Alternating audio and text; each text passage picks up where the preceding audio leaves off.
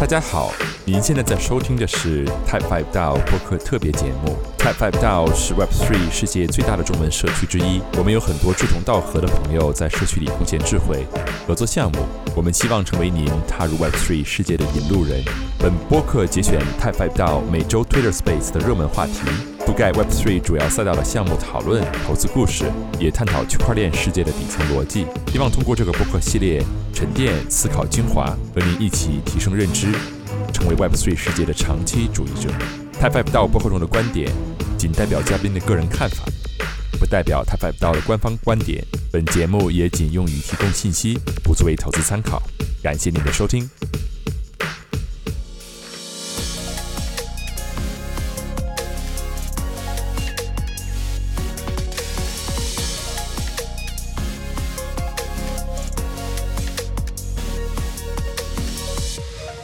大家，欢迎大家来到我们今天的 Time Five 道的人物志第三期。我们非常荣幸的请到了 Algo 的学长 Chris，鼓掌欢迎。谢谢大家，谢谢大家，谢谢谢谢。对，鼓掌欢迎。对，我们昨天其实跟 K C 有一直都在聊了一些啊跟 social 相关的这个事情，然后今天呢很荣幸的请到了 Al，请到了这个 Chris。Chris 呢，他是一直都是在 TriFi，然后现在到了 CFi。就是现在，就是我们今天换了一个角度来看一看 Web 三啊。如果台下的小伙伴们你们是啊金融背景的，然后也有在考虑说，哎，我要不要 all in crypto？啊，crypto 到底可以给我们这些传统经营经理的人带来一个什么样的机会、什么样的机遇？我如果要去 all in crypto，我需要有一些什么样的 skill set？那今天你一定可以听到非常多关于这方面的嗯小灵感、小知识，你可以 take away 一些东西从 Chris 这里。然后呢，我今天呢也要也要热烈欢迎一下我的这个 co-host Algo。其实昨天已经欢迎过了，不过今天我要郑重的欢迎一下 Algo。非常感谢 Algo 能够来跟我一起来 co-host 我们 Time Five 道的这个人物志。的这个节目这个栏目吧，然后 Algo 呢的 Algo 的背景呢，他昨天晚上已经说过了，但是今天我们再隆重的介绍一下 Algo 的背景，他其实也是一直都是在做这个金融方面的，所以我也就很想邀请到他，可以来跟我们聊一聊金融，从金融一个角度上面来看一看 Web 三。然后因为我自己就是在做项目的，所以可能在金融这个角度上面是比较有一些缺少一些 insight 的，所以我很我很感激 Algo 来帮我把这一这一波的 insight 给他补齐。能够给我们的听众带来更多的不一样的一些呃观感，所以就所以今天呢，我就把这个重任交给 Algo，今天由 Algo 来主 host，我来我来打一个配合，好不好，Algo？好，那谢谢 Vivian，谢谢这个这个精彩的开场白啊，那我们这边就先啊，就就闲话不多说，就先开始啊。嗯，首先就特别特别高兴，我们今天能请来 Chris，Chris 是一个非常优秀的，呃，在传统金融行业做得非常好，然后也是一些契机进到了这个呃，也进到了 CFI 这边，然后现在是在啊贝宝金融啊。那 Chris，要不然你先跟大家 say 一下，然后简单介绍一下你在做什么，以及呃贝宝是一个呃是一个怎么样的平台吧？哎，好好好，谢谢姚狗。呃，那个首先非常荣幸啊，这个被邀请来参加这个人物志，然后啊，其实我也还是一个。啊，在学习的这个过程当中，我之前是在这个呃一个投行里面，我我其实跟 Algo 是这个啊以前是前同事啊，然后啊我在去年就觉得这个还是需要做一点有意思的事情，所以说就想着这个看一看其他行业的一些机会，然后正好这个机缘巧合，我就加入了这个啊一个啊类似于 Crypto 金融服务平台的那个公司，就是贝宝金融。然后我现在在这边主要是负责一些，呃，global partnership 的一些 initiative，就是可以把它当做是一个 business development 的这么一个平台吧。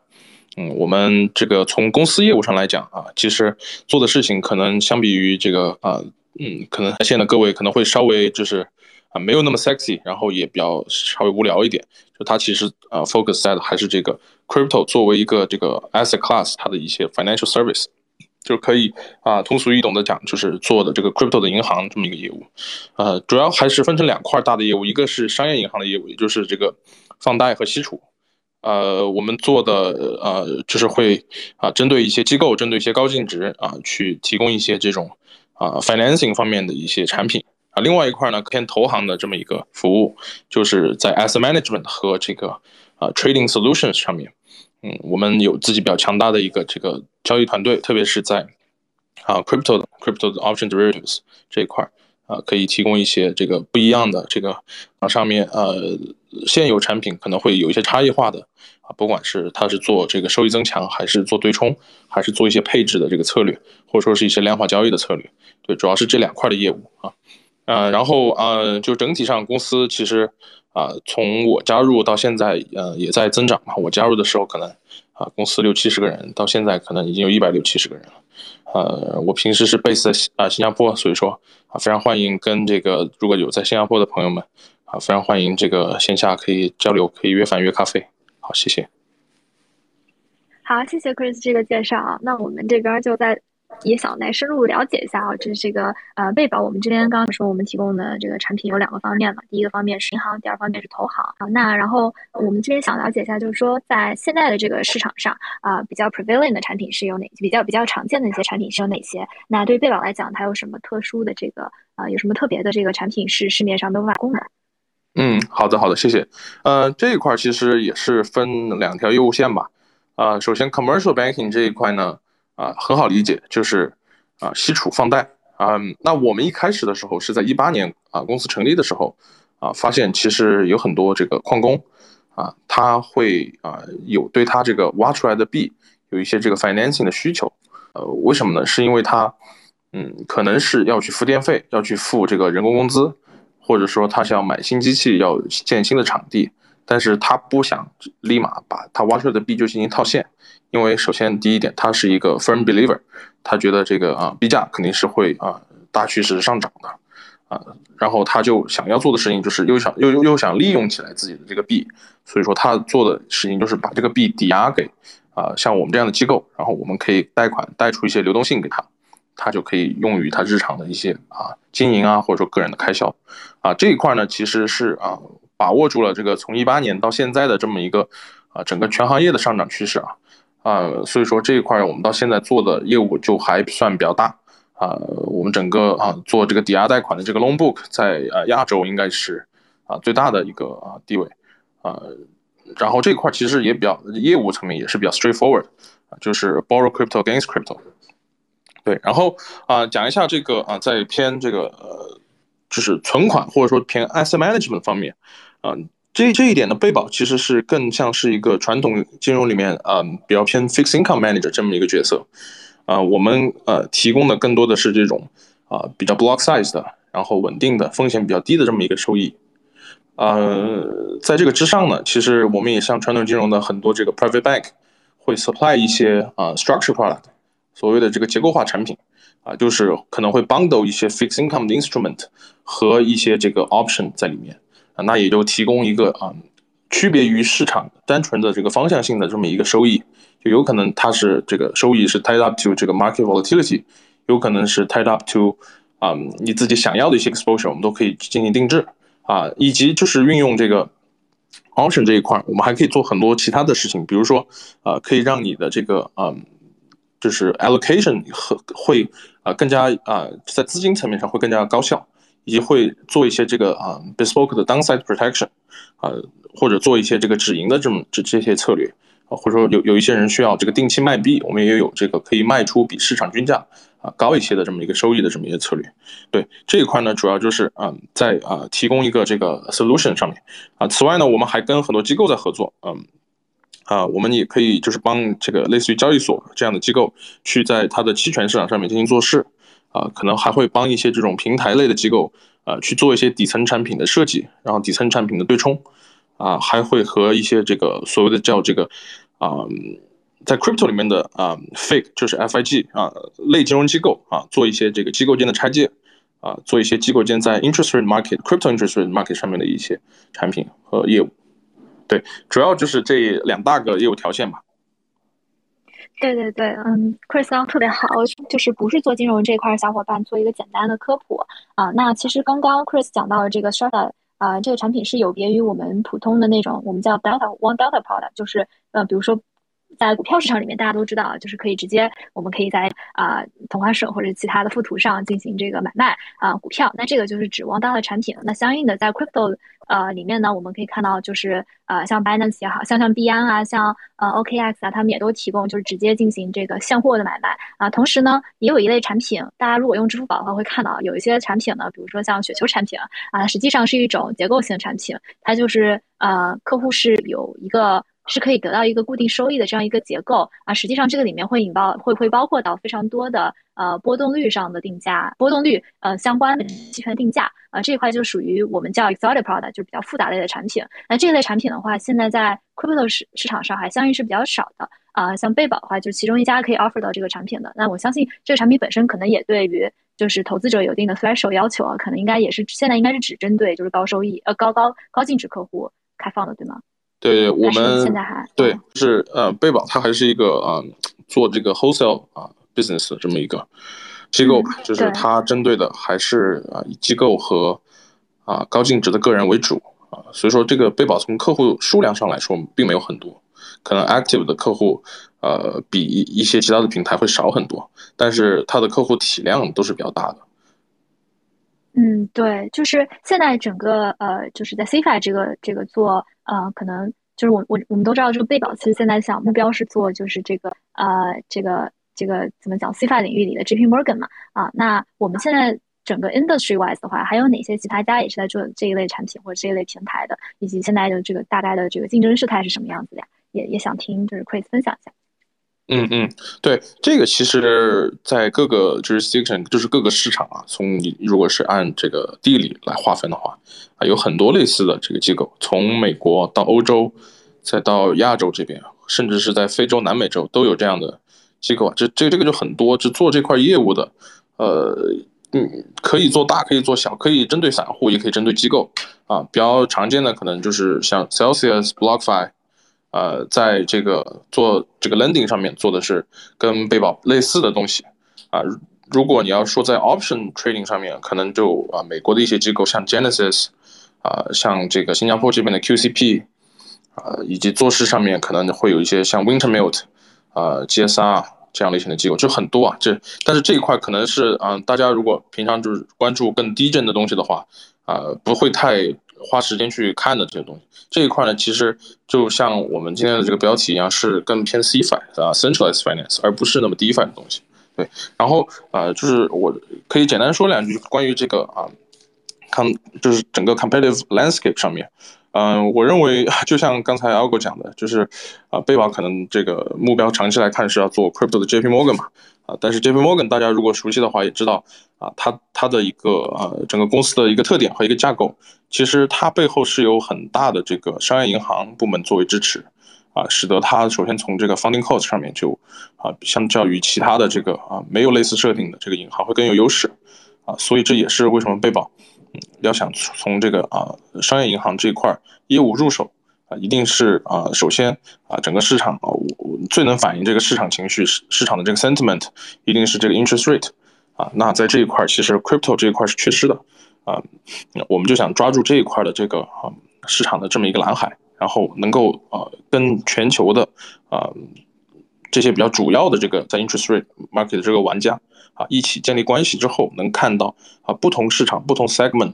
啊，不同地区的这个嗯参与者的一些情绪，特别是在这个市场如果出现一些波动的情况，比如说像上一周这么一个情况的时候，我们就可以看到不同的地方大家都在做什么，都在 interest rate 上面，呃，这是最直观的一个体现。对，这是第呃这这呃嗯，这个是贝宝，我觉得啊在 competitive landscape 上面比较有优势的一点啊。第二个就是我们要选择做这个啊 options 啊，因为你同样也是看这个传统的这个金融市场啊，其实体量最大的是这个啊。所谓叫啊这个 derivatives market，然后其中就是以这个啊 OTC 场外的这个衍生品是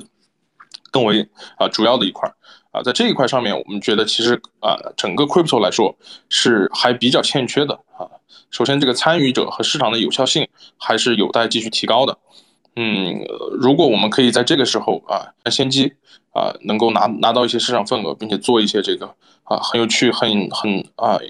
啊有创造性的一些东西的话，啊，当这个未来有更多的人入场，这个市场啊越来越的成熟之后，啊，我们能够 leverage 的东西会比啊其他人就是后入场的或者说没有 focus 在这一块的这个玩家会更多一些。啊，这个也就是啊可以类比 JP Morgan，其实它是在这个一战二战之间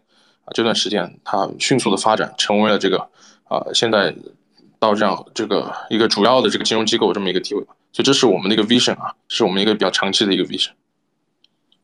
哎，明白。我其实还挺好奇的，刚刚就是 Chris 讲到说，是想要跟这个市场上在玩 interest rate，就 interest rate 这方面的这个 player across 所有不同的地区，然后不同的这个呃产品种类，我们想听一听，就是想就有没有什么例子啊？就比如说呃，你们是去怎么去玩这个市场的呢？就怎么去呃，就你们对于你们自己来说，怎么去赚取这个收益，以及你们 offer 的 value 在这块是什么样子的？对，首先是这样的，就是呃，一个银行的根本就是你怎么样去 manage 你自己的 book，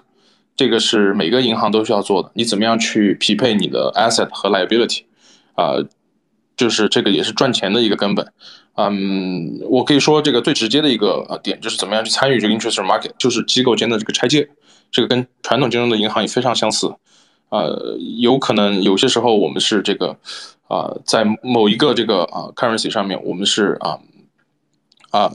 是一个 net 啊 supplier，有些时候可能是一个啊 net borrower，啊，那可以在通过这个资金的这个 funding 的 transaction 之之这个之中啊，可以看到很多关于市场上的一些情绪，比如说我们在这个上一周的时候看到了这个啊对 USDT 的这个啊可以配的这个利率会非常高，会出现了一个飙升，啊，有一部分原因就是啊市场上对这个 Tether 是不是会啊脱锚。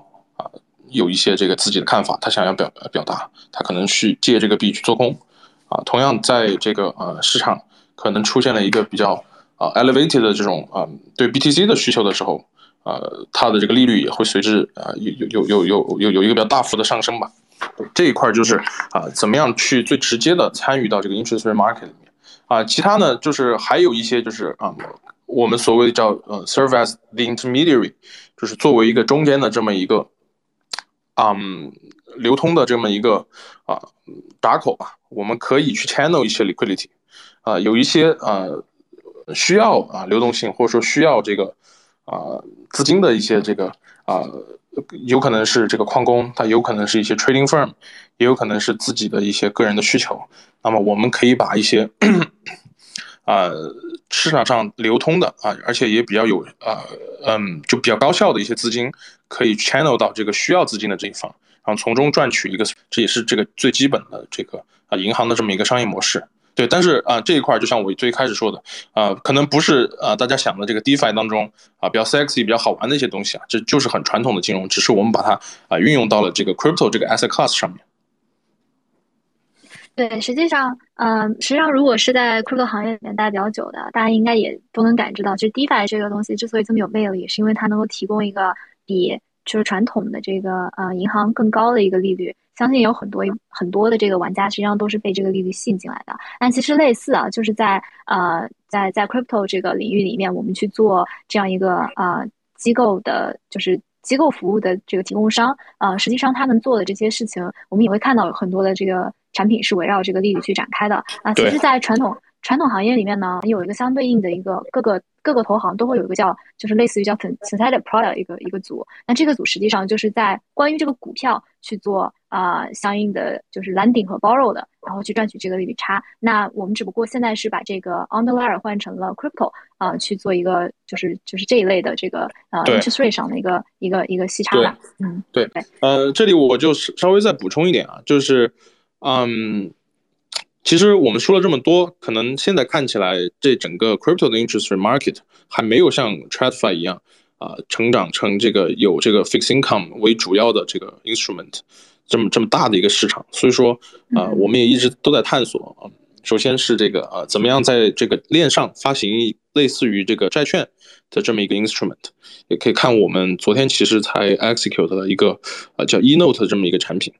就是在啊一个平台叫 FQX 上面，我们进行了这么一个发行，就是类似于发行了一个票据，然后啊呃是有部分抵押的啊这么一个票据，呃然后去进行的一个向投资者的这个啊。申购的这么一个平台。对，这也是这个啊 CFI 和 DeFi 怎么样去结合啊这一块上面可以产生的比较多一些有趣的东西啊，可能可以把一些传统金融的设定搬过来，但是怎么样去 integrate 这个是啊现在都在探索啊，都在想去做更多的一些事情，包括啊 interest rate market 其实上面也可以做一些 derivative。其实可以做一些类似于像这个 IRS interest rate swap，或者说是做这个 swaption 这些东西，都是我们下一步啊可能会去要要要去推出的，就所谓的这种 headline deal。对对对，嗯，我这边也给大家再科普一下，就是我们在传统行业里面啊，一个一个 structure product 它是怎么做的。就是用最简单的一句话来讲，就是假设你有一百块钱，那我可能花九十块钱去拿一买一个 bond 或者买一个 note，然后剩下的十块钱去买一些其他的产品，比如说最简单，你就可能买一个啊嗯就看涨期权，在某个呃股票或者某一个 index 上的看涨期权，那这样加起来就是一百块钱了。然后到期末的时候呢，这个九十块钱的这个 bond 它就会涨成一百块钱，因为它是在在我行业里叫叫零息债券，就 zero coupon bond 啊。那这个时候呢，上是一个类似于一个保本结构了。然后我想问的是，就是 Chris。就现在我们这个呃，在在 crypto 领域里面，我们的 structure product 主要有的就是产品的类型大概是哪些？然后我们的机构客户们他们在看的这个产品也主要就是主主要看的这个方向是哪些？呃，听听你分享。这这这是一个非常好的问题啊，呃，因为呃，如果真的要说类型的话，它其实有很多种啊，但是呃，我觉得 crypto 或者说是啊这种啊偏 Web three 公司比较好的一个点，就是在于它其实可以。啊，响应的很迅速，呃，它可以在适当的这个市场当中很快的就上线，推出一个适合产呃呃整个市场的这么一个产品，啊，比如说包括啊，从上周开始，其实我们这边就又新上架了呃两个产品，就是针对这个啊想要进行抄底，或者说对这个后市的这个 recovery 是比较看好的这样的投资者，啊，就可以买一些这种啊类似于 note 这么一个就是票据这么一个形式的 fixed income，呃，它。可能就像这个啊，刚才 Algo 说的，呃，是一个保本的形式，它有自己的 fixed income 的部分，同时它还有一些 optionality 在里面，它会就是啊，会会对于这个市场的表现有一个判定，在判定基础上，可能达到这个要求了，那我就会给你一个比较高的这个收益，如果没有达到，它就是一个保本低收益。类似的产品很多啊，我可以分享一些，比如说很常见的在。呃，我们传统金融里面很常见的叫 shark fin，就是鲨鱼鳍类型的产品，啊，它就是呃挂钩这个一个啊指数的一个表现，或者说一个 underlying asset 底层资产的一个表现。只要这个表，这这就是会设定一个这个表现的区间，只要这个在观察的时候啊，这个 underlying asset 是符合这个条件的，那它就能获得一个很高的年化收益啊。如果它不在这个条件之内呢，它可能就是一个保本的，大概会有这么一些产品。其实，在另外的啊市场。呃，结构或者说市场状况的时候，也有不同的啊，或者说是甚至说是反向的这么一个产品啊。有些人可能会看多波动率，有可能会看看看空波动率。有些人可能想在适当的点位去进行啊止盈，有些人在适当的点位去进行抄底，就可以针对不同的这个市场状况出很多很多种的这个产品。对对对，其实像啊，就是 Sharkfin 这类产品啊，如果就是呃，大家在这个就是支付宝平台上。多多少少研究过一些那些结构产品的话，也会看到啊。我不是特别了解对应的这个这个中文到底是具体是什么，就是像这一类的这个，就是我们管它叫做，其实是也像是搭积木一样，就是把这些期权的结构给搭积木搭起来的这种产品呢，啊，我们也都管它们叫做就是偏 exotic 一点，就是偏复杂类的这个这种期权啊。大家如果有兴趣的话，其实也可以去呃看一下这个呃就是贝宝能够 offer 这个产品的列表，上面也会有啊。我相信其其实我们这个行业里面还有其他的一些机构也在做这一块。啊，也就是说这种类型的这个产品啊，包括像像 Amber 啊，然后呃，像其其他还有，哎，我一下子还真的是一下子 call back 不出来几家，对，就是对对对，就还有呃挺多的，比如说像这个 Matrix Port，他们也会对 supply 一些这个类似的结构化的产品，对，对对对。那我们跟这一类的这个机构，你觉得就是有哪些 edge 呢？就是我们在说的这个，嗯，首先这个 edge 最主要的是。呃，看你自己产品的架构的能力和你自己的交易能力，这个我觉得是最底层的嘛。呃，只有只只有你自己有这个实力，有这个 expertise 去 structure 这些产品，你才可以啊，不断的去啊做做出这样的啊所谓的叫产品的 innovation，产品的这个创新，然后你才能去吸引更多的这个啊 inflow，啊，这个我觉得是最底层的。还有一个呢，就是啊，你用什么样的这个 risk management 啊来啊抵御？就是因因为我们都知道啊，这个市场毕竟相对于这个传统的金融市场还是一个非常非常小的，呃，就这么一个 segment，所以说呃，它它在这个啊。比较短的这个时间内，比如说两三年之内，它可能会发生传统的金融市场两二三十年会发生的一些啊 tail event。那当这种市场的这种啊比较极端的情况出现的时候，你有什么样的从公司的这个这这这个层面有什么样的这个措施或者手段来进行这个啊嗯风险的这个管控、风险的这个控制？这个我觉得也是啊要做这样的产品的一个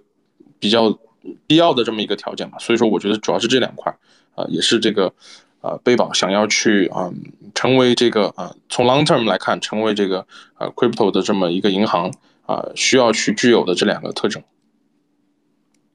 嗯，对我们我们知道那个就是贝宝，我们现在的主要客户也都是机构和高净值呃客户嘛，那他们就是在在怎么去思考这个这个市场，然后他们也有什么就怎么看待这个 allo asset class 和和相应的这个 allocation。嗯，对。嗯，其实是这样的，呃，我可以分享一下，从今年以来，其实今年以来整体上还是偏熊的嘛，整个 crypto 的市场。嗯，在在大概嗯二月份、三月份左右，市场跌下来了一波啊，这个时候其实有很多偏传统的客户啊，我我所谓的传统的，可能是一些 Web Two 的人，他对啊 crypto 啊关注了一段时间，然后也在想着怎么样去 allocate。那在那个时间点，其实我们看到跌下来之后，有很多人就是啊。开始问我们，哎，你就是有什么样的产品啊？怎么样去 allocate 呀？啊，怎么样去更好的这个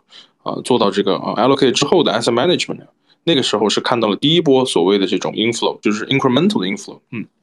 然后到呃到最近，就是这两周市场跌下来之后，其实我们确实是看到了有一些呃之前或多或少参与了一些的这这这样的客户啊，有一些迟疑啊，对，就是因为现在呃其实呃上一周。啊，是整个啊全球的这个 risk off，啊，在这样的情况下啊，再加上这个美联储啊，就是走的一个是比较偏啊鹰派的这么一个呃政策的路径啊，在这样的大环境下，可能大家啊会稍稍放缓一些啊他们的这个 allocation。不过呢，嗯，如果你是一个啊 crypto native 的这个 participant，就是我们所谓的这个叫币圈原生的这种参与者啊，他在这个时候其实是。啊，有很多的这个 incentive 啊，去在抄底去做更多的 allocation。之前拿着可能大量的现金的这么一些人，他现在其实是呃都在想着怎么样去啊行动，怎么样去啊去配置更多。就现在这个点位，其实我觉得啊可以看到啊不同的这种啊人的这种一些想法。可能一些偏传统的人，在这个市场在啊三万五的样子，他就已经离场了啊。那这个跌下来之后。就会发现，在两万八这个位置，其实有一个比较强的支撑嘛，啊，这一块呢，呃，是那些就是呃在币圈待了很久，是币圈 crypto native 的人的，呃的这样的一个 flow 在进行这么一个支撑，呃，我觉得这一块儿啊，其实还是有很多的所谓的这种 incremental 的，呃，这个兴趣在进来，但是可能之前的一些啊更传统的人，在这个时候还会花更长的时间去进行一个这个，呃，观望也好啊，就是说在仔细思考也好。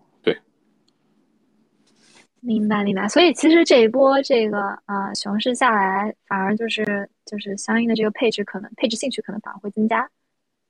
对，就是但是是来自于不同的就是 segment。嗯，对对，它的是不同的 community，可能在一月份、二月份那一波是整个就是广泛的这么一个兴趣，但现在可能会有一些分化。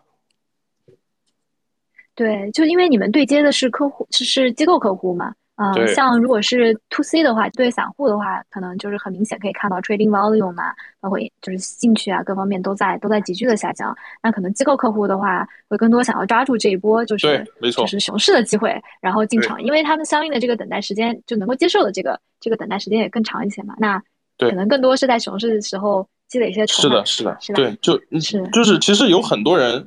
是在去年币价到六万九之后。呃，就一直在观望的，这观望了大半年了，就是这个现在终于到了一个他们觉得很 comfortable 可以买入的这个时时点，那他们其实这个时候会，呃，开始至少是开始吧，就是，嗯，呃，开始他们的 allocation。明白。像这些客户的话，都是在 Web Two 哪些行业的？就是纯金融吗？还是说会有一些就是企业啊，什么样的都有，对，嗯，对，除了 Web Two，可能还有一些其他的更传统的一些行业的，呃，比如说之前做实业的呀，啊，或者说他这个企业有一些这个转型需求的呀，啊，他其实都会在很积极的关注。明白明白，那现在真真实实去配置，在呃两万八这个位置上真的去买的这些客户，还主要是以原生的为主，是吗？就是那些可能更传统一些，就现在还在就是继续研究。嗯，对，但是我说的只是一个大的趋势啊，呃，实际上发生的呃也是一个比较 mixed flow，就是也有啊原来呃从这个呃在四万的时候没有配置，跌到两万八开始，终于开始了。也有这样的啊，这种比较传统的人，当然也有这个啊，crypto native 的这么一个参与者啊，他们很大规模的，这个现在终于就是之前啊拿着比较多现金，终于等到了，终于等到这个巴菲特一样，对，但是这一块这这一块呢就比较偏市场分析了，这个呃要聊的话就可以可可能会有更多的可以聊的，但这个就是大概啊我们看到的这个 flow 是这样的。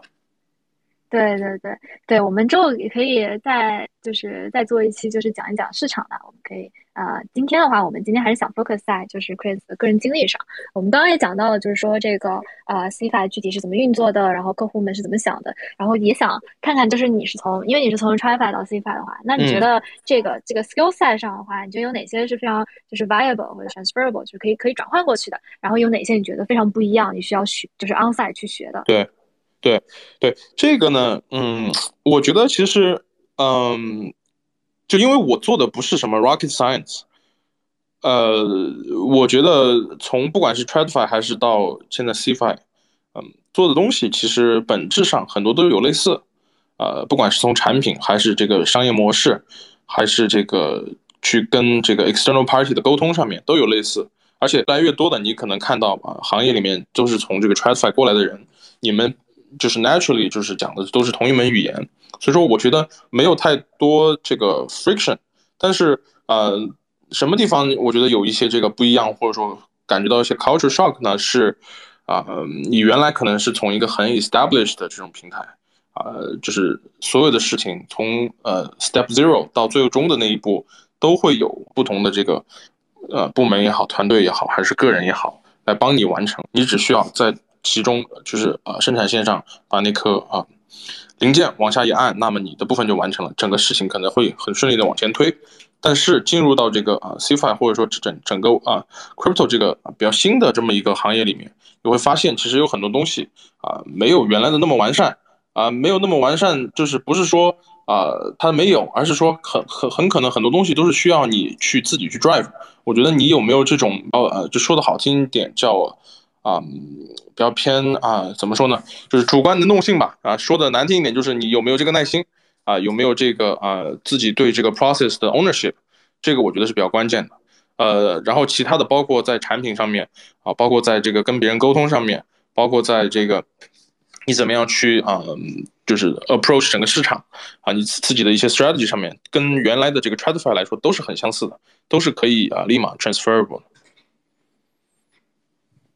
嗯，那你有没有觉得哪一些哪一个点就是特别 challenging？就是你觉得在从 TradFi，因为我相信我们的我们听众小伙伴里面啊，也有一些就是在传统的呃金融企业里面工作的。就如果说他们想要进到这个 Web 三也好，Crypto 领域也好，你觉得有哪个点是特别特别难的？你当时花了特别大力气呃才把它搞定的？嗯，如果要说哪哪一个点是很不一样的话，呃，我觉得就是刚才我说的这个 ownership。嗯，可能你在 TradFi。你是很少会把这个工作带回你的这个 personal life，就是你可能工作就是工作和生活分的比较清楚。当然，可能会也会存在一些部门啊，比如说这个像 啊 banking 这样的部门，对，它可能这个这个 work 和 life 之间没有那么清晰的界限。但是我觉得到了 crypto 之后，呃，你会把你的工作带回家。这个带回家是打了引号的意思，就是说，呃，你回去了之后，你也会呃在想你。怎么样去做下一步的工作？然后可能呃，你还会对接一些这个不同 time zone 的这种 counterparty。那么有可能你要很早起来打电话，或者说你要很晚啊，say up very late 啊，去跟别人 zoom 或或者去啊 Google Meet。在这样的情况，实际上是对你原来的这个生活方式啊有很大的一个冲击，呃，这个一定要做好调整的，就是呃，其实呃，我我觉得我自己啊的想法是，我觉得就是跟每一个人去聊天，或者说跟每个人去打电话，其实都是从不同的角度去吸收别人的这个啊优点，和去看到更多不同的市场不同的这个方面。我觉得这个啊没有给我带来太多的这个 struggle。啊，反而让我觉得，哎，这个工作会比我我以前的 t r a d f i 呃，我更有动力，或者说我更有兴趣。就是我至少觉得，啊，这个对我个人来说，或者说对我自己的这个，呃，这个 learning curve 来说是非常有帮助的。所以说这一点，我觉得是，啊，如果有小伙伴想从 t r a d f i 啊转到这么一个啊 crypto 的公司，需要去提前做好心理建设。对对对，其实，在 t r i f i 里面，可能大家角色更加固定一些，然后可能在对呃，在湾在 crypto 里面，因为这个市场还非常新嘛，很多东西都是待建设中，所以呃，作为一个参与者来说，可能你的生活与呃生活和这个工作本身可能会会会融合的更加多，哎，抑制工作时间可能会更长一些。对，但这个也是，如果你的个人兴趣确实在这方面的话。我想，就是这个过程也是非常，应该也是非常快乐的，就是去参与这个把小光做大的这个过程。嗯，对。那其实我们就是开发到呢，我们也就是我我们一直都希望可以做，就是 Web Two 跟 Web 三之间这个桥梁。如果大家就是觉得说有哪些呃非常想要了解的 topic 的话呢，也欢迎关注我们，我们会持续这个产出呃优质的呃优质的这个内容，也我们也会继续请就是在呃做这个 transition 做的非常优秀的这个呃 Web 三的从业者来跟我们分享。啊，小广告就打到这儿。对，我们继续讲下一个，就是呃，价值价值上高度的问题啊。就是因为现在呢，大家都在讲，everybody talks about 啊，decentralization 啊。那作为一个 CFI 的这个呃从业者来讲，你觉得 CFI 跟 DeFi 之间的这个价值啊，呃，是是是怎么样一个配合，或者说怎么样一个嗯，就是不同的 positioning？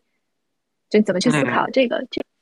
嗯，这这又是一个很好的问题啊。我觉得这个也是我时常都在。问自己，问我身边人的问题，就是，呃，首先，啊，整个 crypto 它提倡的这个所谓的 value proposition，其中有一个很重要的就是 decentralization。那为什么啊，像 CFI 就是 centralized financial institution 这么些机构会存在呢？呃，我觉得这个东西，呃，可以从几个点来说。首先，第一个是。嗯，就是你要知道这个，首先我们从最基础的这个 Bitcoin 来说啊，它提倡的就是一个没有任何的这个呃中心化的机构，不需要任何的这个中心化机构的这个信用背景来背书，呃，那么这个可能跟很多的啊国家跟很多的这个呃政权，它所提倡的东西就是一个比较可以说比较违背吧，这个但但是这个也是我个人观点啊，就可能是比较不太符合它的这个。呃，正常的这么一个体系的这么一个东西，那呃，在这样的情况下，我们又有很多的这个社区，或者我们有很多的人觉得它是呃很有意思的、很 exciting 的，那想要去参与的啊，那怎么样去在当中做一个桥梁？这个就是 CFI 在啊这么一个设定下存在的一个意义啊，它会啊帮助一些嗯，可能是对传统的这种模式更适应、更习惯的啊这么一群人。嗯，来 access 这个很新的、很 punk 啊，很这种嗯，很这个概念非常的这个啊有有有有趣的这么一个 asset class，我觉得这是从第一个层面来讲，呃，是 CFA 存在的一个意义。呃，就是 casing point 啊，比如说啊，我觉得大部分的人参与这个 crypto 都是从这个 CEX，就是中心化的交易所开始的啊。很少有说直接我就开始用呃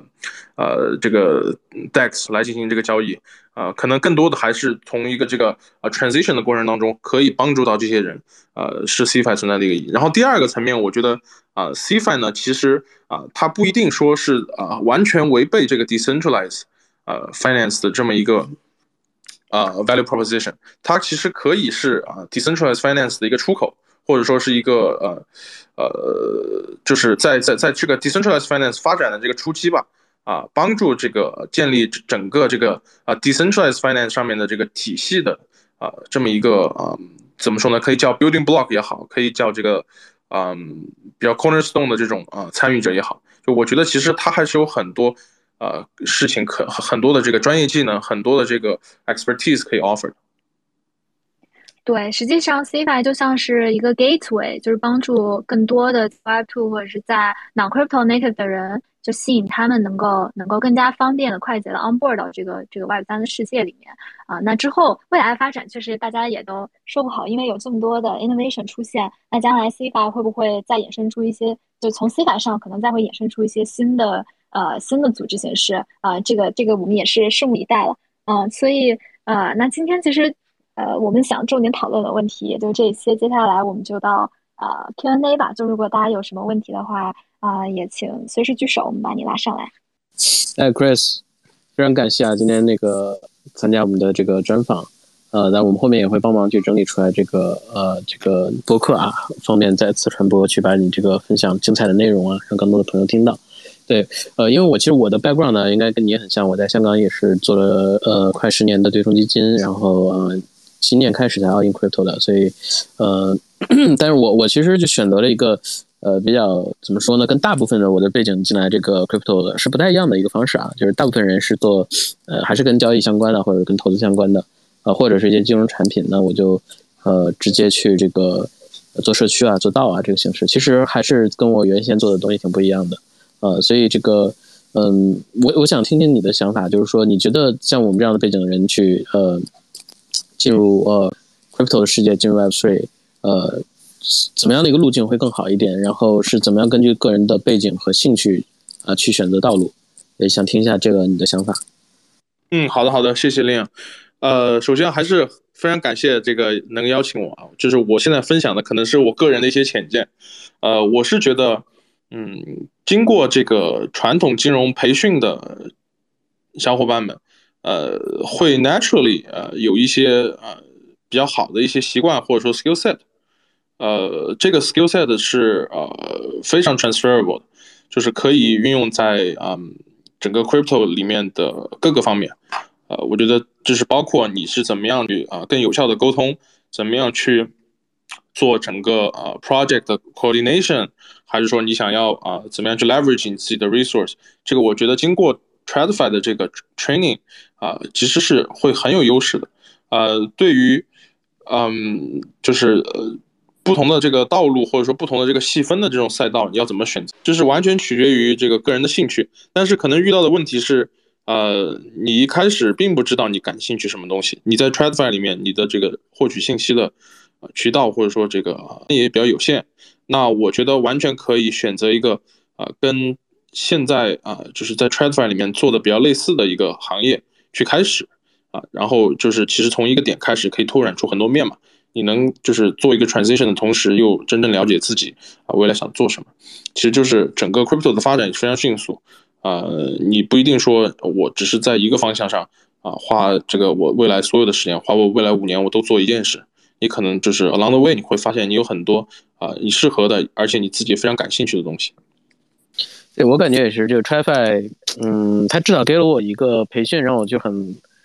很快的学就有一个快速学习的能力吧，因为你看我做股票要看很多东西，那其实，在币圈也是需要快速呃学习这个能力的。然后你的这种思维逻辑框架这些东西，对于你在比如说你建立建立影响力很很重要的一个方法就是开 space。开 space 就是你你说话是否有逻辑，是否能很快的抓住重点，然后有一个架构啊。其实这些对于你去。呃，建立你的听众群，建立你的影响力，其实都很很有帮助的。所以，我我我觉得就是这个，包括你去对这个呃市场纷繁的这个变化的分析，然后做一个内容的产出，其实都都是有用的。其实这些东西我也是进了，真的是进了这个 Web Three，呃，进了 Crypto 这行业，我才发现哦，原来这些东西呃呃都是有用的，而而且还其实还就是很重要的。对，所以我我其实也是想有机会让更多的这个跟我背景一样的朋友，呃，在这个传统金融里的，其实大家。可能原来的固化觉得或我今后都是炒币，其实不是的，就是原来的很多这个技能啊、人脉、啊想法啊、格局啊，这个我觉得都是可以这个在这个 Web 三的世界里面呃大放光彩的。对对对，我我我非常同意这个观点。呃，就是其实啊，整个币圈呃或者说整个 Crypto World，我发我我们其实可能在进入之前会有很多误区啊，或者说 stereotype 啊，但是你如果花更多时间了解。我是觉得，最从 TradFi 过来，你会很快的就适应，很快的就找到，哎，你真正想啊去探索的那一个呃东西嘛。啊，我我至少从个人经历上来说，就是我个人感受，呃，我现在是比原来在 TradFi 啊一天都会啊快乐一些。就呃不是因为这个它能给你挣多少钱，而是呃你在当中真正的去了解、去探索、去呃整个去呃自己的去呃 build 一些东西的话，是比原来会有更多的这个空间，或者更多的自己的这个成就感。对，这个我也是同样的感觉。这个对这个那那个你说，B B。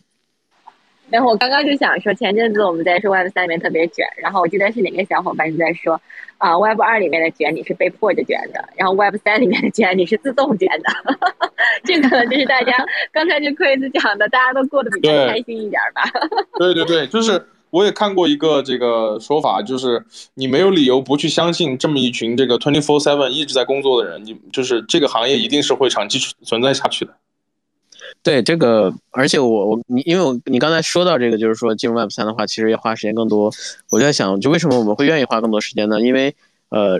首先对这个行业是充满希望的，而且这个行业太早期。然后你觉得建立影响力、建立关系、建立口碑都很重要。你可能每次开的一个 space，你都觉得这个对未来来说是可能又加了一分，所以你会愿意花你的时间。你会愿意就你看我以前是一个很喜欢看综艺的人，尤其是恋爱综艺，我已经三个月没怎么看综艺了。美剧一集美剧可以看一个月的那种你竟然是的是个这种人。那我们今天的人物剧就到此结束了。Chris，你有没有 Chris 有没有什么还想要再 add 的，或者说想来做一个你今天访谈的一个结束语呢？像我说的，我就是还是总是在学习。呃，今天虽然说是叫这个人物访谈，但是其实跟各位